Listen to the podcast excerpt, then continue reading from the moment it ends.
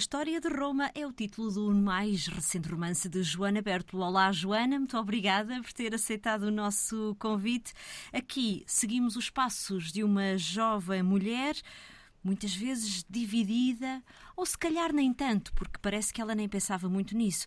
Diria eu, dividida entre isto de ser mãe ou não ser. Eu é que agradeço o convite. Um, é verdade, a personagem feminina deste romance um, nós acompanhamos-la eh, ao longo de 10 anos da vida dela, entre os 27, 28 e os 37, 38, uhum. um, que é um período especial da vida de uma mulher perante essa decisão, não é? E ela passa de, de, de, de ser, pronto, de, para isso, como, como descreveste bem, ser uma coisa muito abstrata, dela não perceber porque é que os ponteiros do relógio não fazem tic-tac, não é? Segundo a, a metáfora do relógio biológico um, a, olhar, a olhar em volta para, para amigas, para amigos, para os outros e o que, e o que sentem e o que precisam. Um, e, e, e, a decisão vai afunilando, e essa é, um, é, uma das histórias que se conta neste, neste, livro. Exato, porque neste livro acompanhamos também as suas andanças por várias eh, geografias do mundo. Sobretudo, vamos até Buenos Aires, na Argentina. Sim, começamos em Buenos Aires, também temos uh, Berlim, Marselha, Beirute, creio mas a história na realidade passa-se em Lisboa. Uh, estas cidades uh, entram no livro como reminiscência um, a partir de um, de, um, de um, encontro que ela tem, um, um, antigo amor que a vem visitar a Lisboa, e os dois começam a tentar reconstruir um passado comum com 10 anos de distância e descobrem que as suas memórias não se encontram, ou seja, uh, um e outro têm percepções muito diferentes uh, do que foi o seu passado. Uhum. Esta história é, no fundo, contada ao longo de 10 dias? Sim, é verdade. 10 anos, 10 dias. É, um, é, uma, uma certa simetria. E, mas, mas porquê? Tem alguma coisa a ver com uma espécie de, de criação, Joana? Uh, não tenho uma justificação muito racional para isso. Eu, eu, confesso que na primeira versão do livro, a estrutura do livro eram as próprias cidades, ou seja, um capítulo chamava-se Buenos Aires, outro Marselha, por aí fora.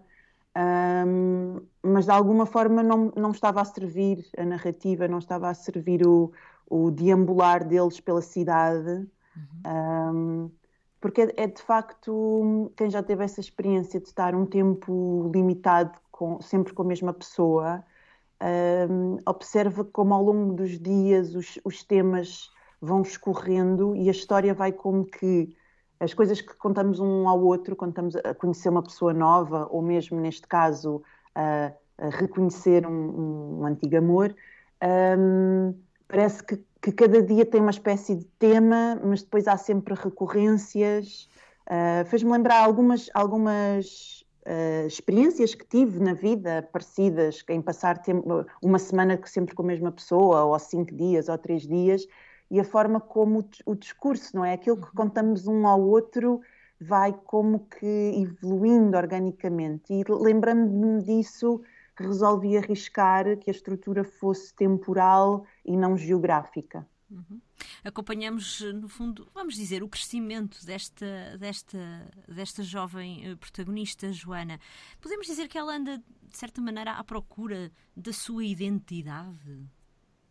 Uh, sim, é, um, é uma coisa imediata que se pode dizer, não, uh, como, no sentido em que andam, andamos todos, andamos não é? Todos. Mas ela ela realmente, pela, também pela natureza da idade dela, não é? Que atravessa ali os 20 e os 30, e também porque percebemos que ela é uma viajante um, e a, a, a, busca, não é? A procura está muito associada um, à viagem. Uh, portanto, eu, eu, eu, diria que sim, mas também, ao mesmo tempo, ela, ela recebe-o ao personagem masculino uh, já, já ancorada numa cidade, ou seja, já uhum. encontrada, por assim dizer, não é? Deixou, deixou abandonou a busca uh, e, na realidade, se calhar ela até já tinha uma construção identitária uh, relativamente bem improvisada e o que eu sinto é que ele, ele vem uh, tentar desmoronar isso. Ele vem mostrar-lhe que as histórias com, em que ela baseia a sua identidade, a sua narrativa do eu, uh, se calhar não foram dessa maneira.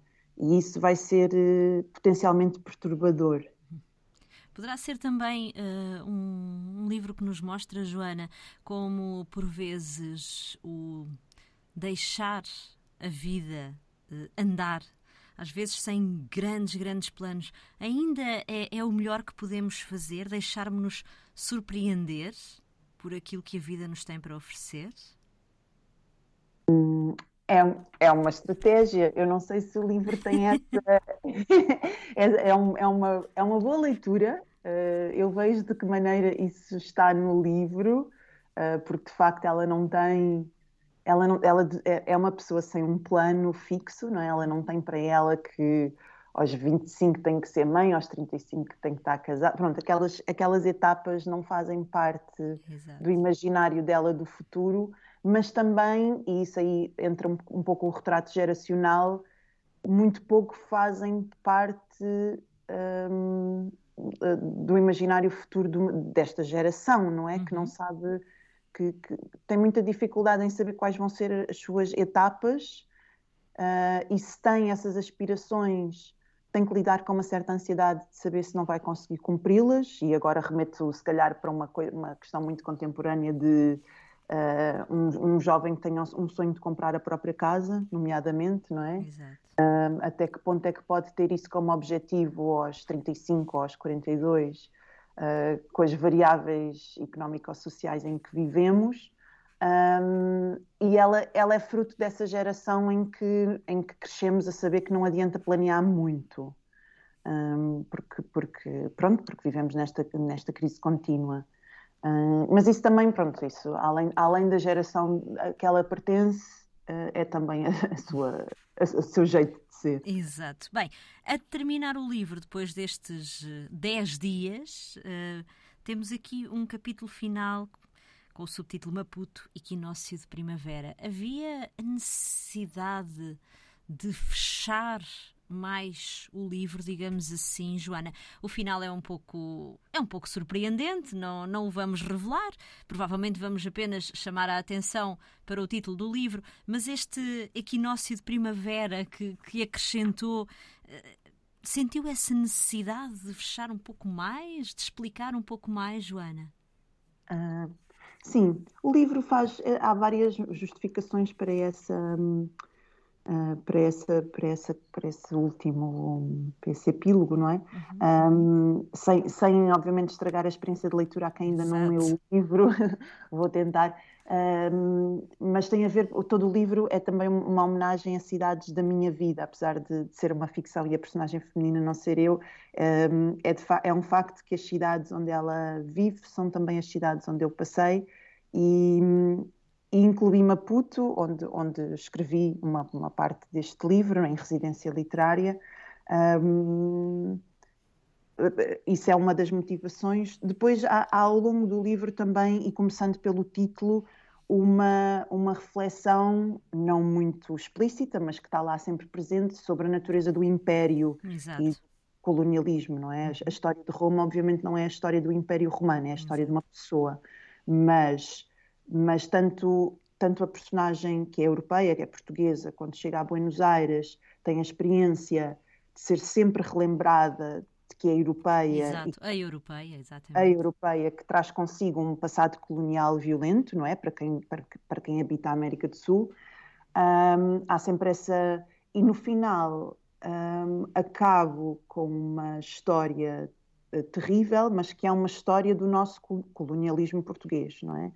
Um, e que para mim foi uma história que me, é uma história verídica que me impressionou muitíssimo um, e que remete de novo para essa escala maior da história do Império e essa escala menor que é a mais, ou seja, no fundo era a mais pequenina história que se pode contar e a maior, não é?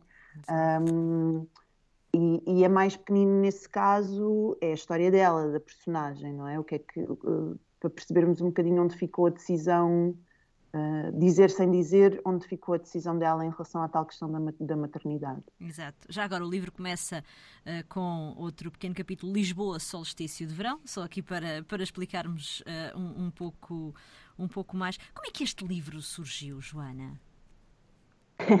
é, para mim é difícil dizer como é que os livros surgem, mas eu sei que este, este livro vem numa reação direta ao meu, ao meu romance anterior, que se chama Ecologia.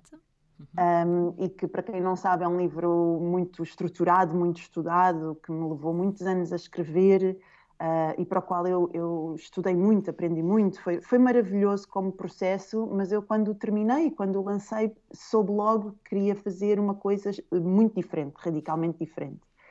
Um, e então peguei nessa circunstância de eu gostar tanto de ler e de investigar para, para, para depois escrever, de eu estar tão habituada a, a, a, a, pronto, a primeiro absorver para depois conseguir ir para a página e, e, e resolvi uh, desafiar-me uh, e tentar escrever qualquer coisa um pouco com a regra, um pouco com o jogo, isto é, isto é um bocadinho frívolo, mas uh, vais escrever, disse a mim própria, vais escrever um romance em que não podes consultar nada, ou seja, nada, nada alheia, não podes ler um livro, não podes ir à internet, não podes nada, nada alheia a ti, ou seja, como se eu tivesse que retirar, sacar de mim própria Tudo. Todos, todos os recursos, todos, todas as paisagens, todas as personagens, um, sem, ser, sem, ser, autobiográfico, não foi isso que eu me propus, mas obviamente, uh, agora explicitando o exercício, percebe-se porque é que também fiz tanto uso de coisas que, que, conheço, não é? Da minha própria vida.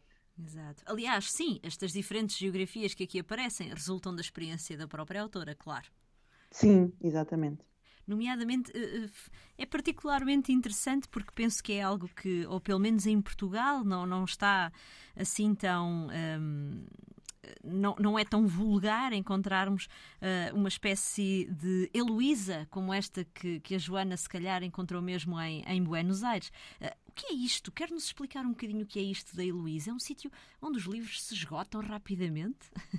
Sim, agora falo em primeira pessoa porque eu efetivamente, eu conto essa história no livro pela boca da personagem, mas eu efetivamente trabalhei num sítio espetacular chamado Heloísa Cartonera, que é um projeto social, é uma editora muito especial que existe, que começou em Buenos Aires, mas entretanto proliferou um pouco, as cartonerias existem hoje um pouco por toda a América do Sul.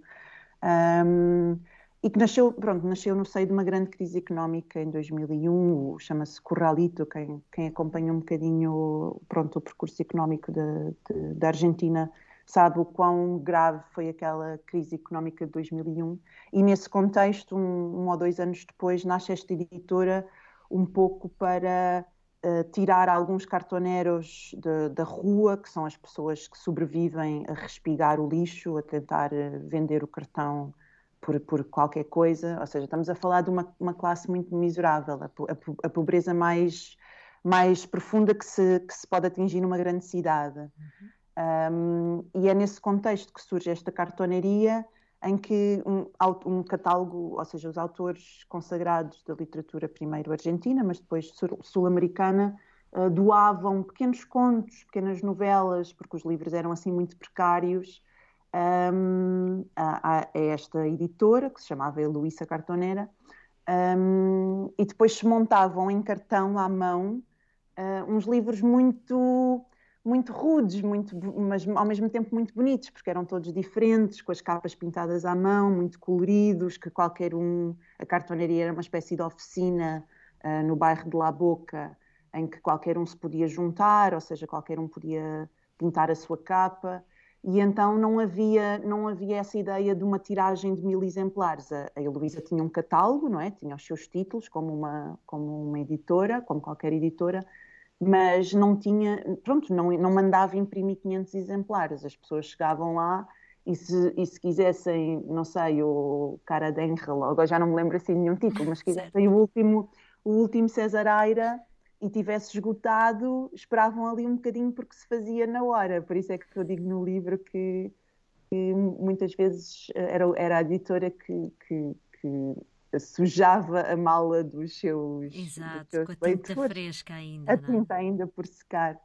Uh, e esta, esta editora ainda existe, ela pode ser visitada, hoje é, claro, com a evolução económica também de, de hoje é uma coisa, hoje é uma cooperativa, dedica-se também à agricultura, tem outros projetos, uh, mas eu tive a sorte de a apanhar ainda em 2007, 2008, 2009, um, poucos anos depois do seu surgimento, e, e, foi, pronto, literariamente e humanamente, um projeto muito importante na minha vida. Exato. Fê-la crescer também enquanto escritora e não só enquanto pessoa?